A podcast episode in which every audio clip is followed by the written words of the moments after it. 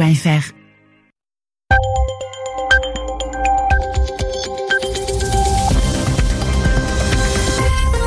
22h à Paris à l'écoute des RFI, 20h en temps universel. Hugo Lanoé. Bonsoir à toutes et à tous et bienvenue dans votre journal en français facile que j'ai le plaisir de présenter ce soir avec vous, Alexis Guilleux. Bonsoir Alexis. Bonsoir Hugo, bonsoir à tous. Au sommaire de cette édition, il était temps. Les experts de l'Organisation pour l'interdiction des armes chimiques ont accédé aujourd'hui au lieu de l'attaque chimique présumée à Douma en Syrie. C'était il y a deux semaines dans la banlieue de Damas. Des échantillons ont été prélevés. Les précisions dans un instant. Nous irons ensuite en Corée du Nord. Le régime communiste arrête ses activités nucléaires. Pyongyang veut désormais se concentrer sur son économie. Et puis, comme tous les samedis, on retrouve Yvan Amar à la fin de ce journal pour le mot de la semaine. Focus aujourd'hui sur le Iswatini, le nouveau nom du Swaziland. Le journal en français facile.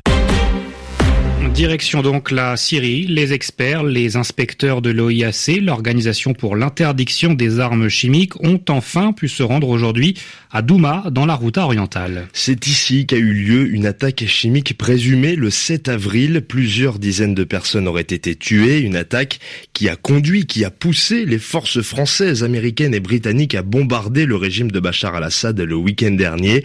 Sami Boukhelifa, la Russie et Damas ont donc enfin levé le blocage. Après une semaine passée en Syrie, les inspecteurs de l'OIAC obtiennent enfin le feu vert de Moscou et des autorités syriennes pour se rendre dans la ville de Douma, théâtre d'une attaque chimique présumée. Officiellement, la Russie a empêché tout accès dans la route orientale pour des raisons de sécurité. Moscou évoque des tirs rebelles alors même que la Routa est censée avoir été reprise entièrement par les forces de Bachar al-Assad et les insurgés avoir été évacués vers le nord de la Syrie.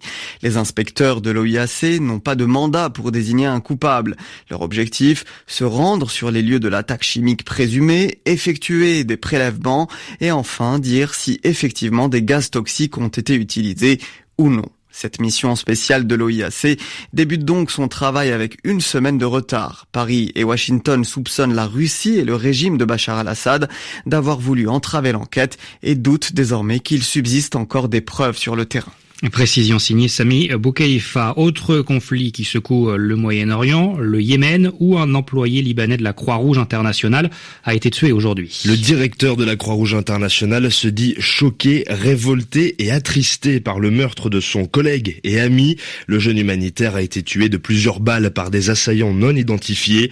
Il se dirigeait vers une prison située à Taez, au sud-ouest du pays. C'est une annonce spectaculaire, Hugo, saluée par de nombreuses puissances occidentales le leader nord-coréen a annoncé ce matin suspendre, geler ses activités nucléaires. Oui, Alexis Kim Jong-un a même décidé de fermer son site d'essai atomique. C'est une main tendue, c'est-à-dire un geste de bonne volonté à l'égard de la communauté internationale qui pourrait ainsi arrêter de sanctionner, de punir la Corée du Nord. Et ça tombe bien puisque Pyongyang veut développer une nouvelle politique et consolider, renforcer son économie. Francine Quentin.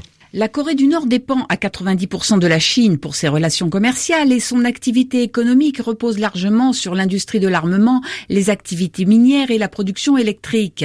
Mais depuis 2012 et l'arrivée au pouvoir de Kim Jong-un, des réformes ont été adoptées afin de permettre un début d'économie de marché dans le secteur agricole avec les unités de production familiale et dans l'industrie, les entreprises d'État ont reçu le droit d'embaucher, de licencier, de fixer les salaires et de choisir leurs fournisseurs. Par ailleurs, un secteur privé a vu le jour et il représente désormais de 30 à 50% du PIB. Il est vrai que dans ce pays, l'un des moins ouverts au monde, il n'y a pas de statistiques officielles et ces évaluations sont habituellement fournies par la Corée du Sud. Mais la Corée du Nord, en fonction des fluctuations de ses relations internationales, poursuit ses efforts de création de zones économiques spéciales à travers tout le pays afin d'attirer des investisseurs étrangers, dont les Russes, nouveaux venus dans le secteur. Francine Quentin, en bref, le bilan s'est alourdi à Madagascar après des affrontements avec la police en marge d'une manifestation de l'opposition à Antananarivo. Il s'élève désormais à trois morts, dont deux enfants et une vingtaine de blessés. Ce matin, plusieurs députés avaient appelé à un rassemblement pour protester contre le vote de nouvelles lois électorales très controversées le 4 avril dernier. La mobilisation avait été interdite par les autorités. Mobilisation également en Hongrie. 10 000 personnes ont manifesté sur les bords du Danube devant le Parlement pour protester contre le contrôle des médias exercé par euh, le Fidesz, le parti du Premier ministre Viktor Orban. Et puis en Arménie, le président Armen Sarkissian est allé à la rencontre des leaders de la contestation dans la capitale à Erevan. Depuis neuf jours, les Arméniens manifestent contre la nomination de Serge Sarkissian sans lien de parenté avec le président au poste de Premier ministre. 23h05 à Moscou à l'écoute euh, des réfis. Inquiétude en Russie. Une célèbre danseuse du théâtre euh, Bolchoï a raté un gala à New York parce qu'elle s'est vue refuser un visa américain. Et oui Alexis, et aujourd'hui ce sont les pilotes d'Aeroflot qui s'inquiètent. La compagnie aérienne russe affirme avoir de grandes difficultés à obtenir des visas pour son personnel navigant. Les autorités russes estiment qu'il s'agit là d'un acte délibéré, voulu par les Américains. Anastasia Becchio. La Russie et les États-Unis pourraient bien rester sans liaison aérienne, prévient le ministère russe des Affaires étrangères qui juge la situation pénible. Aeroflot est la seule compagnie à effectuer des liaisons entre la Russie et les États-Unis après le retrait du marché de l'américain Delta. Le journal Commerçant a fait les comptes. Quatre vols quotidiens aller-retour entre Moscou et New York nécessitent une centaine de membres d'équipage. En décembre, le ministère russe des Affaires étrangères avait déjà attiré l'attention sur le fait que les pilotes d'Aeroflot rencontraient des difficultés pour obtenir des visas sur fond de réduction du personnel diplomatique. La situation s'est encore dégradée en mars lorsque Moscou a fermé le consulat général américain de Saint-Pétersbourg et renvoyé 60 diplomates américains en représailles à la fermeture du consulat russe de Seattle et au renvoi de 60 diplomates russes. L'ambassade américaine à Moscou juge les réclamations d'Aeroflot sans fondement et affirme que les pilotes russes disposent toujours de créneaux au consulat pour faire leur demande de visa. Des arguments que rejette le porte-parole du Kremlin. Pour Dmitri Peskov, les récents renvois de diplomates n'ont pas affecté l'activité consulaire. Si les États-Unis retardent la délivrance de visa, ils le font de manière préméditée. En France, les députés ont voté et adopté aujourd'hui l'allongement à 90 jours de la durée de rétention pour les étrangers en situation irrégulière. Avant, ce temps de rétention d'arrestation était de 45 jours. Cette mesure, une des plus contestées du projet de loi Asile et Immigration porté par le ministre de l'Intérieur Gérard Collomb, a donc été adoptée malgré les critiques, les reproches formulés par la gauche française qui a voté contre, tout comme neuf députés de la République en marche.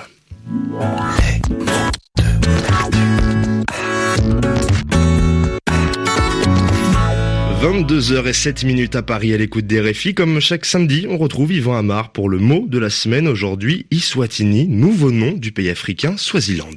Adieu Swaziland, bonjour Iswatini. En effet, ce pays d'Afrique vient de changer de nom suite à la décision de son roi. Pourquoi? Bon, apparemment, c'est peut-être pour abandonner une référence à une colonisation ancienne, puisque, en effet, le pays a été, il y a longtemps déjà, un protectorat britannique. Donc, on aurait avec Iswatini un nom plus africain.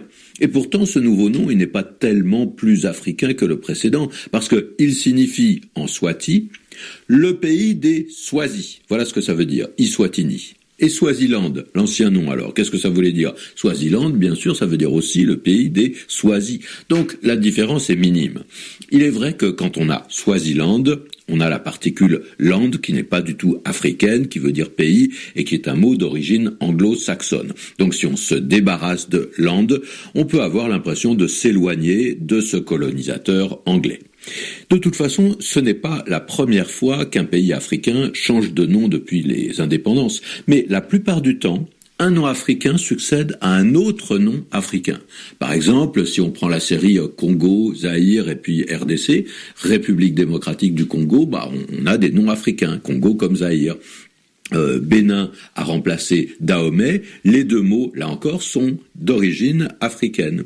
Mais on a Burkina Faso qui a remplacé Haute-Volta. Ah là, c'est un petit peu différent. On sait que Burkina Faso signifie le pays des hommes intègres.